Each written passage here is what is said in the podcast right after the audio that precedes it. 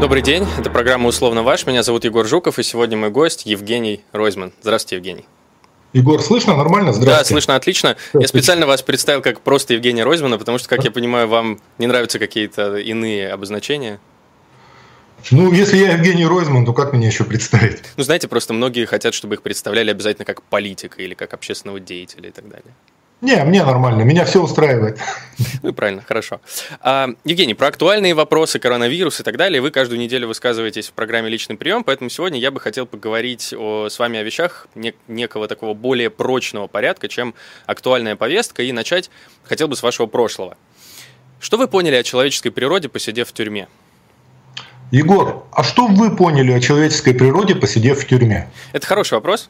я, я на самом деле думал о нем, когда, когда я думал задать вам его, э, я подумал, наверное, о том, что ни, ни на одном человеке никогда нельзя поставить крест все равно. Ну и никого нельзя считать полностью святым. Потому что в тюрьме люди проявляют себя в таких ситуациях, в которых они никогда не окажутся на воле, что вот они просто демонстрируют какую-то свою истинную натуру. В конечном счете, рано или поздно каждый все равно скатывается до э, чего-то такого, на что он не был бы способен на воле. Но и в других ситуациях, иногда, когда ты не ждешь от кого-то там помощи, не ждешь от того, что тебе скажут доброе слово, вдруг вот человек, от которого ты совершенно это не ожидаешь, именно это и сделает. Вот я как-то такое понял. Э, я понимаю, о чем вы говорите, но я бы для себя сформулировал короче, угу. что человек, побывавший в тюрьме, у него появляется редкое сочетание, редкое умение. Он больше не хочет и понимает, что не надо, и в то же время он больше не боится. Поэтому человек становится более зрелый и знает, до какого момента он может дойти, дальше чего он уже не отступит никогда, при этом он не будет бояться тюрьмы, но стараться туда не попадать. Вот приблизительно так. И основной опыт, основной опыт, это, конечно, то, что ты находишься в закрытом пространстве, деться тебе некуда. Все конфликты ты можешь решать только здесь и сейчас, и у тебя появляется умение или не доводить до конфликтов, или если ты уже вошел в конфликт, то идти до конца. Вот, пожалуй, основные вещи, которые я бы сформулировал. Знаете, я делал после того, как э, вышел из тюрьмы, такую же вещь, которую вы часто делаете. Вы говорите, что каждому человеку так или иначе э, ну, имеет смысл оказаться в местах не столь отдаленных. Вот. И э, прилетело ровно столько же критики, сколько и вам прилетает за то, когда вы это говорите. Вот несмотря на всю эту критику, вы все-таки считаете, что действительно стоит?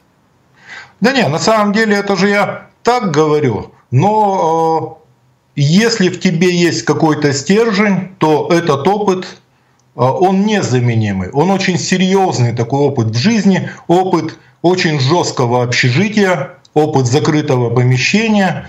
И если в тебе достаточно силы, этот опыт станет позитивным. Но есть же разные позиции. Есть позиция Дунского и Фрида, есть позиция Анатолия Жигулина. Они попали в лагерь молодыми. Есть Шаламова. А есть позиция Шаламова, да, это совершенно иное. Есть позиция Солженицына, где у него просто исследовательский талант проснулся в этих условиях. Но для меня в свое время было очень интересно читать записки из мертвого дома э, Достоевского, потому что так получилось, что я читал их в лагере. И мне было очень интересно проводить всякие параллели.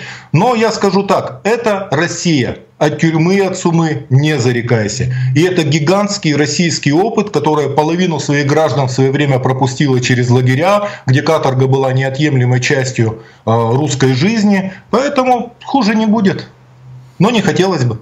Не хотелось бы, да, возвращаться. Все, все равно на свободе, я думаю, мы больше пользы можем принести, чем там. А вам кажется оправданным сравнивать то, что сейчас происходит в России в целом э, с тюрьмой? В том смысле, что устанавливаются похожие порядки, э, иерархия работает по законам похожим и так далее? Или как-то это слишком гиперболизировано?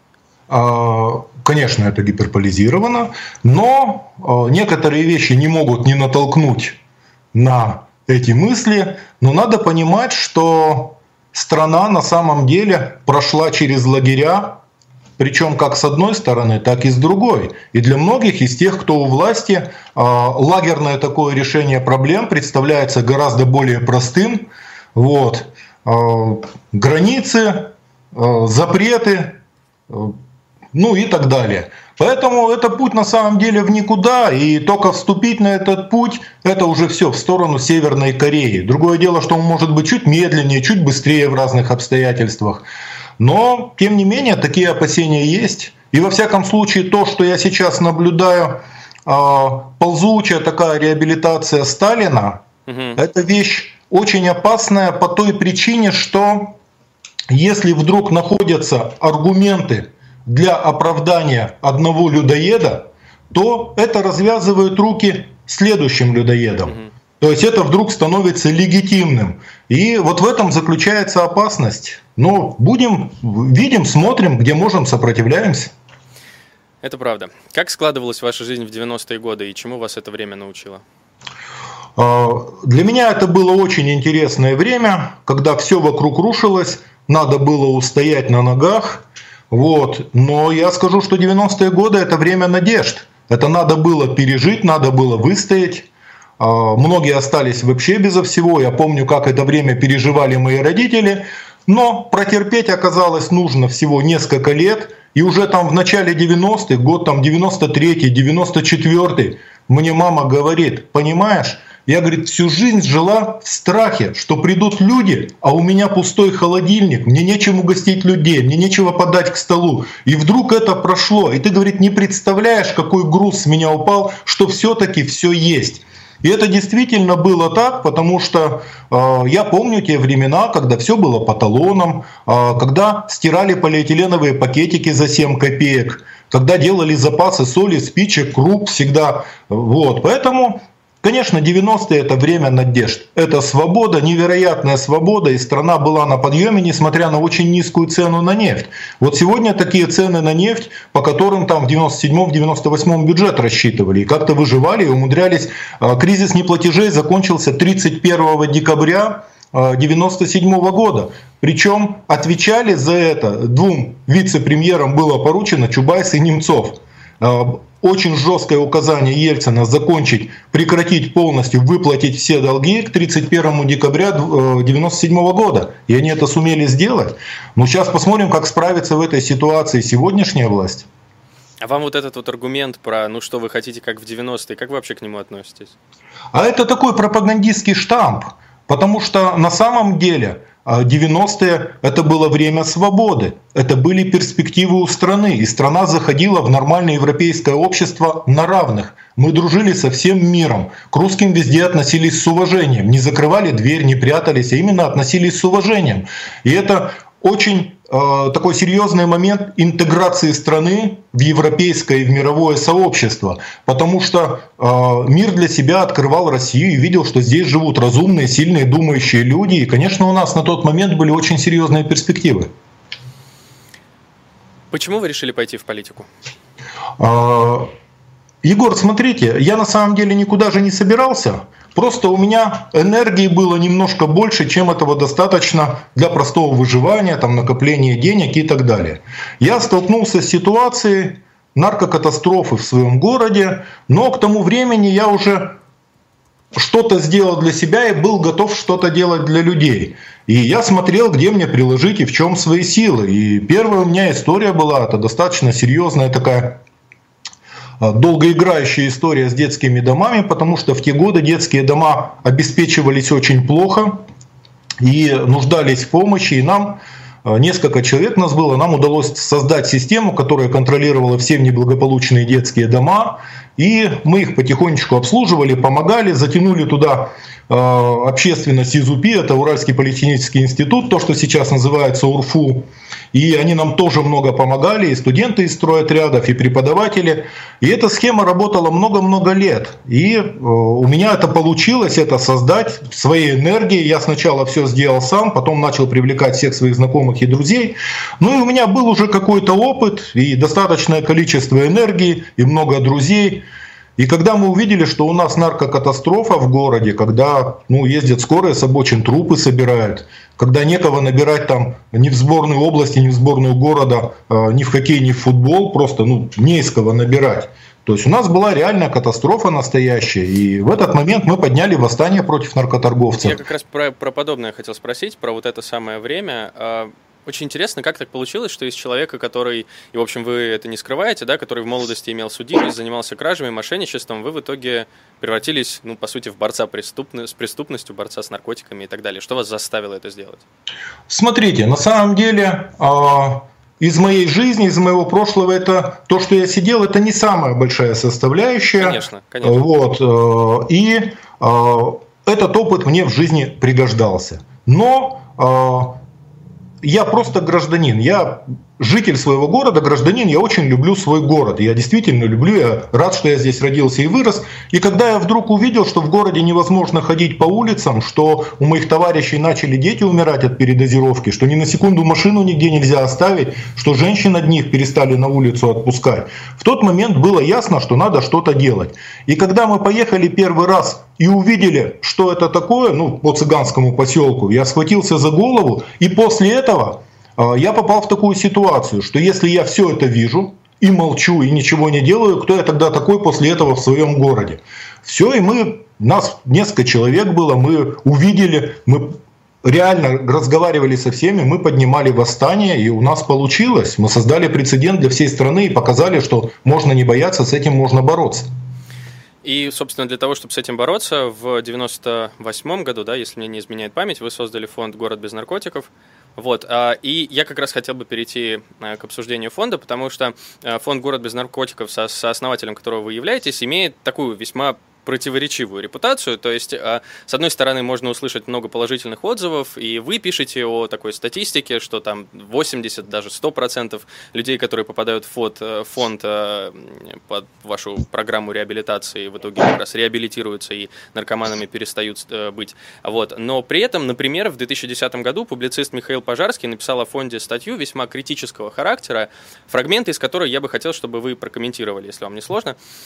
Так вот он пишет, например, Первым делом наркомана отправляют в карантин, помещение с решетками, где его приковывают наручниками к нарам. Там наркоман, как говорят фондовцы, переламывается на сухую. В то самое время, когда организм переживает стресс и требует белка для восстановления, кормят пациента хлебом, луком и чесноком. Так в карантине он проводит около месяца. Это имело место быть? И в чем тогда эффективность этого? А, смотрите, объясняю. Во-первых, я не знаю, кто такой Михаил Пожарский. Это, это в данном смысле не так важно. Все, под, нет, это как, раз, это как раз важно, потому что здесь ну, была настоящая такая война. И поэтому я это видел... 2010 год. Да, я видел всякие статьи, то есть видел всякие, возбуждали 100 миллионов тысяч разных уголовных дел, а, но а, я хотел сказать следующее, просто для понимания.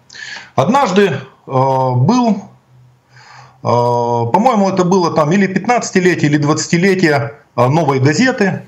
И я приехал, там собрались собралось очень много самых разных людей, там э, самые известные люди России. Ко мне подошел какой-то пожилой человек и говорит, Евгений, я вас уважаю, я вот хочу вам пожать руку, но моя дочь вас ненавидит. Я говорю, а почему? Я же говорю, я даже не знаю вашей дочери. Почему? Потому что вы наркоманов приковываете цепями там. А мне лень объяснять, что никто не приковывает, никаких цепей и так далее. Ну просто лень объяснять, потому что я столько раз это объяснял. И я говорю, ну хорошо, хорошо, да, вот я делаю это так. У меня получается, у меня за плечами тысячи спасенных людей. А как это делает ваша дочь? И вдруг оказалось, что она не делает никак, и она с этой проблемой не знакома. И это самый частый разговор, на этом всегда полемика заканчивается. А теперь я объясню вам, что произошло для понимания просто. Представьте себе, а, ну, я был один из основателей фонда. То есть я включился с первого дня по-настоящему, то есть один из идеологов был, нас было несколько человек. И вот мы самые простые парни. Первое, что мы сумели сделать, мы вывели на площадь 10 тысяч человек, мы блокировали, объединившись со всеми, блокировали цыганский поселок и остановили в городе торговлю. Начался коллапс. И вдруг с утра в офис к нам повезли наркоманов. Причем притаскивали на веревках, вот там и на цепях притаскивали, и в багажниках привозили полусгнивших. И говорили, сделайте хоть что-нибудь, помогите, спасите. Мужики взрослые рыдали, на колени вставали, говорили, он мою жизнь кончил, изнахратил и так далее. Но больше всего меня поразил один мой взрослый товарищ, у которого из четырех детей трое были наркоманами. Он говорит, они убили мою жизнь, я не знаю, что мне делать. И вот такой поток народу, и что-то надо делать. Что делать? Вот представьте себе, Почему что вы, это... Просто мне интересно. Э, Евгений, не, Егор, Егор, Егор, вы задали вопрос, я Хорошо. вам отвечу. Хорошо. Представьте Хорошо. себе, что это вы. И к вам 30, 40, 50 человек в день отцов и матерей тащат своих наркоманов. Я что... могу вам ответить, что бы я сделал. Расскажите. Я бы обратился к медикам и сам бы занимался этой проблемой, если бы имел медицинское образование. Послушайте, и вдруг оказалось, что эта проблема не медицинская. И вдруг оказалось, что куча медиков на этом зарабатывают деньги, отправляют в Испанию, там, а, с Хаббартом, с Хаббартом содействуют и так далее. Все что угодно. Но катастрофа нарастает, наркоманов все больше и надо что-то делать. И поэтому надо их приковывать наручниками. Или этого не было?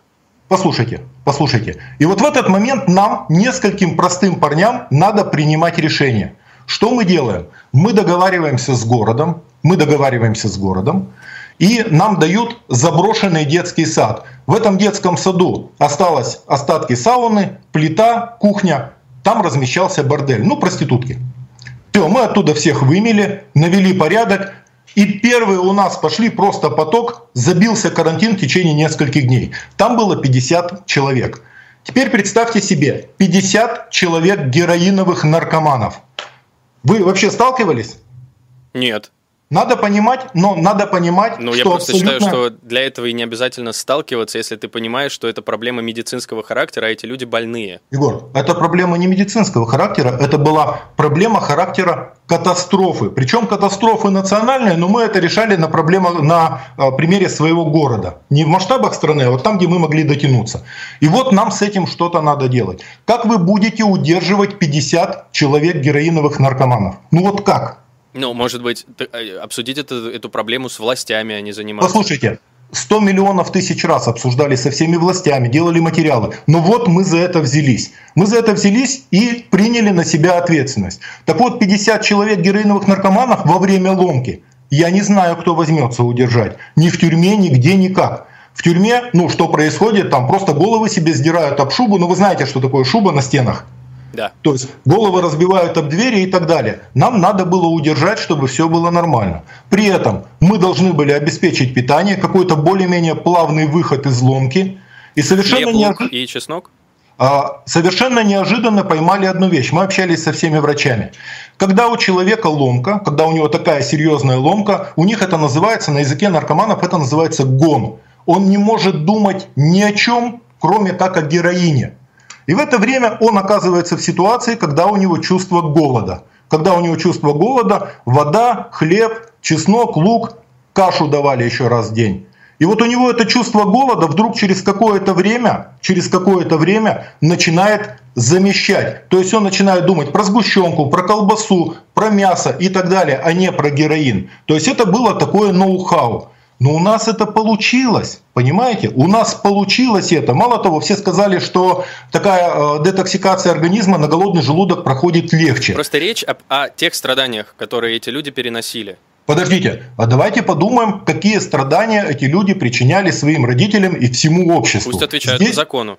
Здесь у них появился шанс. Я вам объясняю вообще, в чем заключается, как основные э, моменты реабилитации наркозависимых, особенно героиновых. Первое, это должно быть закрытое помещение, чтобы они нигде не могли найти наркотики. Территория гарантированно очищена от наркотиков. При этом закрытое помещение еще по той причине, чтобы не взяли заложников, чтобы никого не убили, за ними надо постоянно смотреть. И когда он оказывается в ситуации без наркотиков, у него в жизни появляется некоторый шанс – и каждый день, проведенный без наркотиков, к этому шансу понемножечку, понемножечку что-нибудь добавляет. Никто еще, никто не изобрел волшебного укола, волшебной таблетки. Все равно придется переломаться. Ну, существуют вот, же способы, Евгений, существуют способы, когда эта ломка преодолевается без таких страданий с помощью Егор, медикаментов. Егор, ну вы не представляете, что такое ну, 30, 40, 50 человек в Евгений, день, который... смотрите, услышьте меня, я согласен с вами полностью в том контексте, что наркомания – это зло. Давайте мы ну, на этом с вами сойдемся. Очевидно, мы с вами сейчас спорим, да и не то, что даже не чтобы спорим, мы с вами дискутируем, потому что мы придерживаемся одной и той же цели, мы говорим о методах. И мне кажется, Послушайте. что эти методы были живодерскими. Егор, я вам объясняю. Когда вы вытаскиваете человека из воды, вы его тащите за волосы, потому что другого способа еще никто не придумал. Понимаете? И результат, если вы сумели его вытащить, вам никто не предъявит претензии, что вы тащили его за волосы. Он сам может сказать, мне очень больно. Послушайте, он может потом сказать все, что угодно, но потом, как правило, говорят спасибо. И почему я с уверенностью об этом говорю? Я потратил на это 15 лет своей жизни, и своих реабилитантов я встречаю каждый день. У меня не бывает дня, чтобы я не встретил кого-то из своих реабилитантов или их родителей. Поэтому совесть моя спокойна. Я практик. Я столкнулся с конкретной совершенно проблемой. Причем проблема это была чудовищная. Она гораздо серьезнее, чем сейчас выглядит вот эта вот ситуация с коронавирусом. То есть просто люди умирали каждый день. Нам удалось смертность снизить там в 12-14 раз, а детскую смертность свести к нулю. Я этим занимался в ежедневном режиме. Кстати, вопрос был задан в свое время, как я попал в политику. Да. То есть началось с этого. И поэтому, когда ты разговариваешь с теоретиком, ну, это одно. Когда ты разговариваешь с практиком, другое. Но надо понимать, все, что касается борьбы с наркотиками, надо понимать одну очень простую вещь. А, самая большая проблема это абстрактные гуманисты. Абстрактные гуманисты это люди, которые хотят быть добрыми за чужой счет. Вот Передо мной встала проблема, мне надо было ее решать. Я ее решал так, и у меня получилось. А за, за чей счет абстрактные гуманисты решают свои проблемы? А абстрактные гуманисты ходят вокруг, когда ты работаешь, и говорят, так нельзя, все люди одинаковые. За чей счет? За чужой. Они это делают за чужой счет.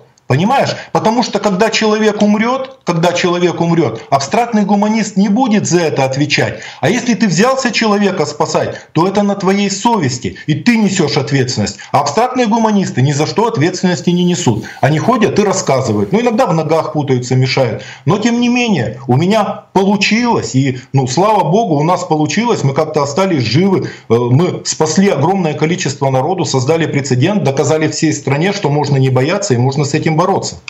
Про фонд я хотел бы поговорить с вами еще после перерыва. Сейчас у нас остается примерно минута до перерыва, скорее две даже. Я бы хотел вот на другую тему поговорить, но связанную с этим. А почему люди вообще начинают принимать наркотики, как вам кажется? А, люди начинают принимать наркотики не из-за каких-то внутренних проблем, там, не из-за чего-то, из желания новых наслаждений. И основная причина наркомании – это наличие наркотиков в доступе. Вот когда есть наркотики, будут наркоманы. Отсечь наркотики, наркоманов не будет. То есть это простая ситуация. Вам не кажется, что это связано, например, с уровнем жизни, с тем, как, какая в стране обстановка? И если человек понимает, что у него есть, например, цель в жизни, что он может ее достичь, то тогда он будет не употреблять наркотики. Егор, э, вот рафинированная цель жизни существует только у наркоманов и у алкоголиков. Быстро найти и употребить. Понимаешь? Э, на самом деле наркотики не разбирают сын учительницы или дочь генерала наркотики там, где есть деньги. Вот где есть деньги, вот тех детей, у родителей которых есть деньги или у них есть свои деньги, их будут подсаживать. Подсаживают в основном красивых девчонок, потому что они более востребованы. Подсаживают детей богатых родителей, потому что за их счет можно долго колоться, употреблять и так далее. В группе риска на самом деле самые успешные и самые богатые, как показывает жизнь, а потом уже оно просто полыхает ну, вокруг. Хорошо, Евгений, тогда вот э, тоже сейчас хочу спросить, успеть до перерыва. Вы, в общем, признаете, что методы были жесткие, но вы считаете, что они были необходимы и иначе просто нельзя было?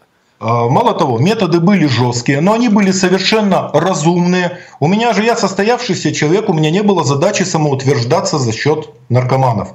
При этом надо понимать, что у нас доходило до 320 человек одновременно в реабилитационных центрах. Надо понимать, что это люди в большинстве судимые. 40% парней ВИЧ-инфицированы, гепатит у всех. И я с ними жил наравне и тренировался там же, и занимался, и общался. Продолжим обсуждать наркополитику после перерыва. Меня зовут Егор Жуков, это программа «Условно ваш». Мой гость Евгений Ройзман. Продолжим. Добрый день, это программа «Условно ваш». Меня зовут Егор Жуков. Сегодня мой гость Евгений Ройзман. Мы продолжаем обсуждать наркополитику. А, Евгений, вот я две вещи а, хотел вам сказать. Смотрите, а, я уверен, что мы скоро перейдем к следующей теме. Да? Просто, во-первых, вы несколько раз говорили, что если люди начинают оправдывать тирана в какой-то момент, то эта ситуация ну, будет только в более худшую сторону. Еще все хуже и хуже будет становиться. Люди будут оправдывать все более и более и более низкие меры. И вот здесь мне кажется, что если человек начинает оправдывать применение насилия по к тем, кто его не применял, а я говорю именно о тех наркоманах, которые не применяли никому насилие, да, те, которые сами решили нарушить этот знаю, договор о ненасилии, они виноваты. Но те, кто никому насилие не применяли, а вы к ним все-таки применяли, мне кажется, что это просто неоправданно, если мы начнем оправдывать насилие, то мы очень далеко зайдем.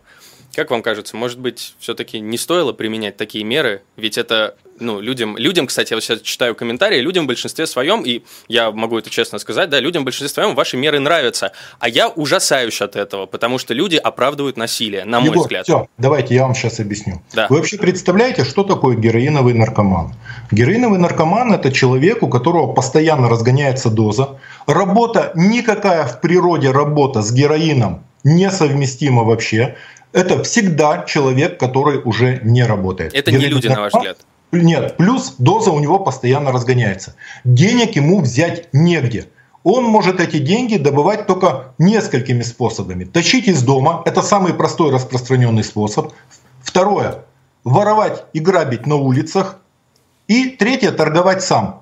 Но есть еще один способ – других подсаживать. Все, нет другого способа. Любой наркоман изначально, любой героиновый наркоман, он находится в такой ситуации. Это первое. Второе. Я не просто так вам привел пример, что утопающего можно вытащить только за волосы. Ну не будет ничего во всем мире, это только закрытое помещение. По-другому никто ничего не сделал. Хорошо. И если, секунду, подождите. Да, конечно. И если я вижу, что власть ничего не делает, я в своем городе должен это брать на себя, как любой нормальный человек. Если бы я это начал и вдруг понял, что я делаю что-то не то, я бы сказал, все, сдаюсь, у меня не получается. Но у нас стало получаться. И поэтому сколько можно было отработать, мы отработали, и у нас получилось. Вот. Дальше, Егор, один очень важный момент. Отношение к наркоманам э, формируется очень быстро. Когда ты об этом где-то, там где-то ты Бероуза прочитал, а где-то ты э, Конан Дойля, где-то еще что-то, это одно восприятие.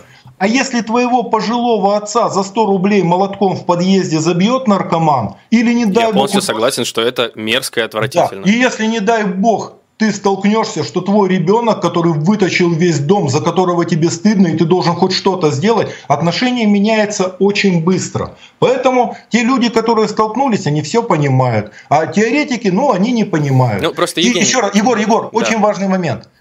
Я ни разу в жизни ни одного наркомана пальцем не тронул. Я не самоутверждался за счет наркоманов.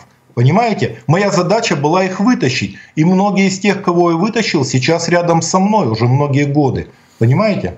Понимаю, Евгений. В 2001 году Португалия первой в мире отменила наказание за употребление всех наркотиков, включая героин. Новая стратегия предполагала, что потребителям наркотиков нужно помогать, а не сажать в тюрьму. Смена стратегии привела к радикальному снижению смертности от передозировок и числа случаев заражения ВИЧ. Это вот по отношению, я сейчас ко всем тем говорю, кто придерживается запретительной политики.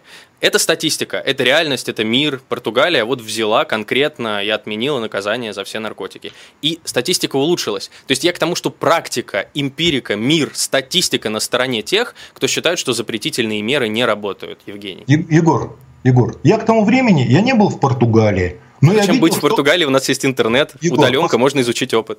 Послушайте, это был 98-99 год. У нас ездила скорая с обочин, собирала трупы. Чтобы вы понимали, 76 77 78 79 80 годы рождения не играли ни в футбол, ни в хоккей, ни на первенстве города, ни на первенстве области. Не из кого было набирать команды.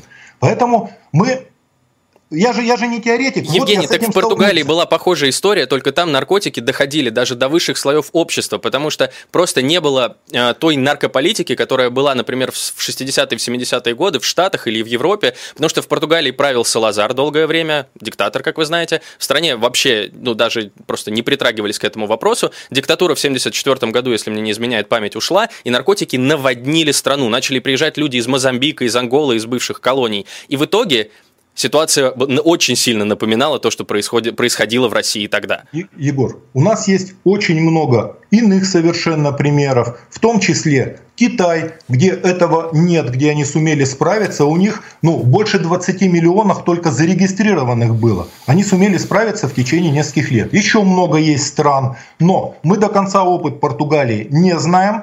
Кроме того, во всем мире схема существует одинаковая, которая работает. На одном конце увеличивается полицейское и общественное давление, на другом конце открываются широкие ворота в медико-социальную реабилитацию. По-другому это не работает. Ну, добровольно. Речь добровольно. идет о том, что полицейские меры как раз здесь были сняты, а вот про общественное давление я с, нами, с вами согласен. Мы должны поддерживать здоровый образ жизни, это очевидно, здесь никто не спорит. И вот я просто еще раз хочу добавить, да, мы с вами заодно. Просто моя, как бы, все, все, все что я сейчас говорю, это про средства. Я вот такой хочу вам задать вопрос, этот и следующий, и потом перейдем к следующей теме. Егор, подождите одну секунду перед тем, как вы зададите да. вопрос. Да вам будет гораздо проще разговаривать следующим образом. Вы скажете, вот смотрите, я потратил 15 лет жизни, я делал то-то, то-то, то-то, у меня получилось вот так. Есть, Поэтому есть я считаю, десятилетия опыта, верны. есть десятилетия опыта, Евгений, который мне не обязательно проживать лично, но с которым я могу ознакомиться. Я небольшой вопрос сначала хочу задать. Вот смотрите, если, предположим, вдруг найдутся данные, которые реально подтвердят тот факт, что запретительные меры не работают. Вот реально, да? Вы готовы будете изменить свою точку зрения? Смотрите, если я вдруг с этим столкнусь сам, а вы должны понимать, что я в теме до сих пор, я отслеживаю все, что происходит. Если это будет совершенно очевидно, значит я буду думать о том, почему у нас было так, почему у нас работало только так, почему у нас не работало ничего по-другому, применим ли этот опыт к России или не применим, я буду думать. Хорошо. И последний вопрос про фонд. Это как раз цитата из статьи Пожарского дальше. В 2002 году сотрудники фонда Максим Курчик, Станислав Абазьев и еще несколько их добровольных помощников забили до смерти обрезком металлического троса двоих пациентов – Илью Букатина и Сергея Костина. Виновные отправились в тюрьму, несмотря на активное заступничество Евгения Ройзмана. А в 2003 году Екатеринбургский УПОП провел э, рейд в женском реабилитационном центре «Город без наркотиков» в Екатеринбурге. 18 пациенток, не сговариваясь, написали заявление о том, что их удерживали силой силой. В том же году оперативники фонда Денис Мурзиков и Александр Перцев совершили групповое изнасилование. Почему такой контингент работал в фонде? Послушайте, это были самые обычные наркоманы, ровно такие же, как и другие, которые их окружали. Других не было. Это первое. Работали Второе. в фонде наркоманы. Секунду, секунду. А это были реабилитанты. А Базиев это вообще, э, смотрите, человек, который писал эту статью, он, э, ему заказали эту статью написать, и он ее написал. Там можно разбираться по каждому пункту. В 2002 году был случай, когда реабилитанты реабилитационного центра наркоманы забили другого наркомана. Это действительно был такой случай. Но об этом случае узнали от нас, что такой случай произошел. Но через нас прошли тысячи и тысячи людей. Поверьте, что в армии таких случаев в сотни раз было больше.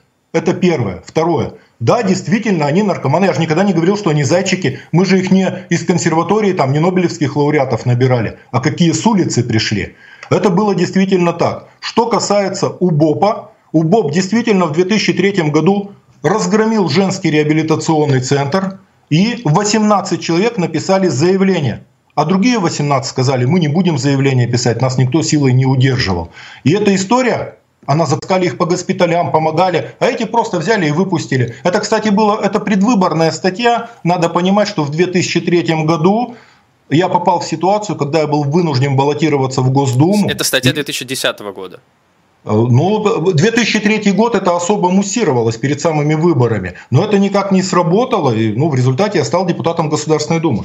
Просто э, тому же Пожарскому ни, ни в коем, я просто знаю, кто такой Михаил Пожарский, ему ни в коем смысле нету, э, ему нету никакой задачи вас мочить, потому что это также человек оппозиционных взглядов, который, в общем, э, ну, поддерживает, мне, мне кажется, я за него говорить не буду, но большинство как бы вещей, которые вы говорите с точки зрения отношения к власти и так далее. Просто есть конкретный вопрос, в котором есть конкретное расхождение, и это важный вопрос вопрос. Егор, Егор, то, с чего мы начали разговор. Помнишь, я рассказал на празднование в «Новой газете»? Да. Вот я сижу сейчас перед вами, Евгений Ройзман. Я делал это так. За моей спиной тысячи спасенных жизней. Ну пусть он расскажет, как делал это он. Пусть он расскажет, у меня такая практика работы с наркоманами, я их всех излечил поглаживанием по голове.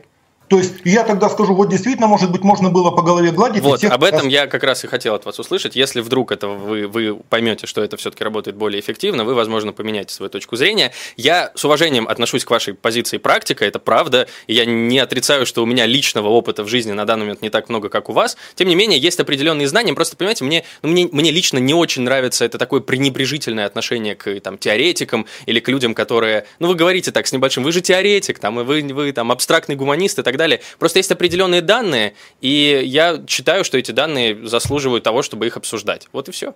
Егор, есть данные Португалии, которую на глобусе в микроскоп не видно. Есть Соединенные Это... Штаты, в котором была программа War on Drugs, которая не работает, которая только увеличивает Егор, цену на, нарко... на наркотики. Не рассказывайте мне про Штаты, я про Штаты знаю все. Я знаю, как работает ДИА, насколько жесткая в Штатах наркополитика. И вот эта политика наркосудов в Штатах, ее перенимает весь мир. Когда человек, задержанный за небольшое преступление, связанное с наркотиками, получает выбор или идти в тюрьму, или идти на реабилитацию. Он идет на реабилитацию, и ответственность за него несет судья, которая вынесла это решение. Но если он нарушает правила э, амбулаторного, то он попадает на очень жесткий стационар. Евгений, ну, ну то-то в Штатах сейчас легализуют э, и марихуану это, и так далее. Подождите, я про другое говорю. И это дает результаты. Но если мы сейчас будем говорить про легализацию, я вам тоже много расскажу, и ну, можем поговорить еще и об этом, но это не конструктивно. Ну, я согласен с вами, что на это имеет смысл тратить э, больше времени. Конкретно вопросы про фонд, которые меня интересовали, вы более-менее на них ответили. А, я думаю, что нам э, можно переходить к следующей теме. А вообще как-нибудь э, я призываю наше общество обсуждать эту проблему, понимать, что существуют разные точки зрения, и иногда самые эффективные меры могут быть контринтуитивными. Евгений, теперь давайте поговорим о вашей политической деятельности. Вот вы один из сильнейших, и это глупо отрицать, это действительно так, один из сильнейших региональных оппозиционных политиков сейчас в России. Вот а, как вы считаете, в чем заключается специфика, особенность ведения политической деятельности не в Москве, то есть в регионе? Есть что-то отличительное в этом? А, Егор, смотрите, я на самом деле а, я себя не считаю особо политиком, там, не считаю оппозиционным. Я, а, у меня своя позиция. Я остаюсь человеком здравого смысла или пытаюсь оставаться человеком здравого смысла и оставляю за собой право говорить то, что я думаю, и делать то, что я считаю необходимым. Вот. Я не отношусь ни к какой партии. Там есть люди, к которым я отношусь с уважением, кого-то поддерживаю. Я стараюсь... Есть такое, на мой взгляд, первое правило русского интеллигента – это никогда не мочить, не пинать человека, которого гонит власть. То есть, если видишь, что человек гоним, что за ним гонятся, не участвуй, без тебя справятся. Если у тебя есть возможность гонимого человека поддержать, ну, ты не можешь поддержать, но хотя бы обозначь свою позицию, скажи, что это нехорошо, скажи, что ты на его стороне. Вот это вот очень важное в тех условиях, э, в которых мы сейчас находимся. Вот. Что-то я могу сделать. Я что-то делаю через фонд Ройзмана. Мы пытаемся что-то делать, у нас хорошая команда, помогаем в каждом частном случае, но политику так определять сложно. И огромная проблема страны в том, что нет возможности у нормальных людей участвовать в легальной политике. Ну просто нет возможности. Партии не дают регистрировать. Ну, вы же понимаете, что если бы Навальному зарегистрировали партию, партию перемен зарегистрировали еще, возникла бы наконец конкуренция. В политической жизни конкуренция важна невероятно. Конечно. Как только появляется конкуренция, а, сразу уровень растет. Сразу растет уровень, и там, где нет конкуренции, там застой и загнивание, то, что мы наблюдаем. Поэтому, что имеем, то имеем. Я остаюсь просто на своих позициях и оставляю за собой право говорить то, что думаю. Вот все. Мне просто очень интересен этот вопрос именно политики в регионах, потому что вы, как человек, который был мэром Екатеринбурга и так далее, можете рассказать вот о чем-то таком, эм, что отличает региональную политику? Или вам кажется, что все-таки это одно и то же примерно везде? Егор, я вам скажу самое главное. Первое. Угу. Региональной политики сейчас как таковой нет, потому что все диктуется из Москвы, выстроена вертикаль, и большинство губернаторов даже не понимает, что местное самоуправление это иная ветвь власти. Вот просто для да. понимания. А второй, а, второй очень важный момент. Настолько велика централизация что все ресурсы в Москве, все в Москве, центр принятия решений, основной-управленческий потенциал, основные ресурсы, они все в Москве. Сколько-то держатся города-миллионники. Но вот сейчас очень интересно, когда складывается такая сложная ситуация, то страна будет держаться на городах-миллионниках.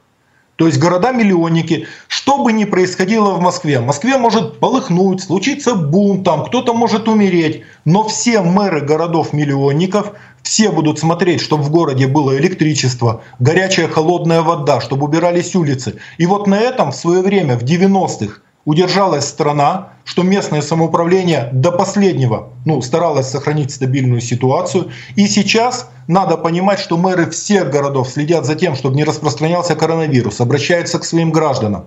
Это очень важный момент – независимо от того, что происходит в Москве, здесь все будут делать свое дело. Вот. Э, и надо понимать еще одну вещь. Э, я это в свое время говорил и Алексею Навальному, и многим другим, и скажу еще раз вам и в эфир. Ситуация снаружи всегда выглядит иначе, чем она выглядит изнутри, когда ты туда попадаешь. И это очень непростой, очень хороший анекдот, когда маленький мальчик увидел, что у отца налита водка, он говорит, можно попробовать. Выпил, задохнулся, захлебнулся, отец его похлопал по спине и говорит, а ты что думал, батька-то мед пьет? Вот. Поэтому я сейчас не завидую ни мэрам, ни губернаторам. Через каждые два часа штабы по всей стране следят, что могут сделать. И особенно, конечно, сейчас вся надежда на города-миллионники, что они у себя удержат ситуацию. Вот. Как вы считаете, какой президент нужен России? Сменяемый, в первую очередь. Все, как только будет сменяемый президент, если этот президент чем-то не понравится, выберут другого, потом возникнет через несколько выборов возникнет опыт, допустим, рыжих не выбирать или там или стараться молодых или так далее. Это демократическая процедура, она вырабатывается годами, это методом тыка, и потихонечку люди вдруг видят, что от их решений зависит их безопасность и благосостояние страны, начинают ответственнее подходить к своим решениям, начинают очень внимательно относиться э, к происходящему, следить за дебатами. Очень важный момент, я считаю, что человек претендент, который не принимает участие в дебатах, должен сниматься с выборов вообще безоговорочно сразу же. Вот, потому что люди должны видеть, как он реагирует на вызовы, на вопросы, как он формулирует свою мысль. Еще, когда нам пытаются сказать, ну и что, что он плохо говорит, он хозяйственник хороший. Запомните, хозяйственник это человек, который выдает метла, носилки, лопаты. А политик, он должен уметь формулировать свои мысли, уметь их внятно излагать, а иначе как он договорится с народом, а иначе как он будет заключать договоры, ну и так далее. Вот, моя позиция, президент должен быть сменяемым. А на сегодняшний день еще хотелось бы, чтобы был молодым. Как вы считаете, когда мы к этому придем? А, слушайте, очень интересная ситуация сейчас. Посмотрим, как будут развиваться события. Но страна выйдет уже из этой э, истории, она выйдет немножечко другой. Э, посмотрим, увидим. Я полностью согласен с Евгением в этом смысле. Да, любой кризис, э, помимо прочего, помимо тех неудобств, которые он нам несет, это всегда открывающееся окно возможностей, и от того, как мы воспользуемся этим окном возможностей, зависит наше будущее. Друзья, это была программа «Условно ваш». Меня зовут Егор Жуков. У меня в гостях был Евгений Ройзман. Очень важный разговор, мне кажется. Спасибо вам большое, спасибо, что слушали.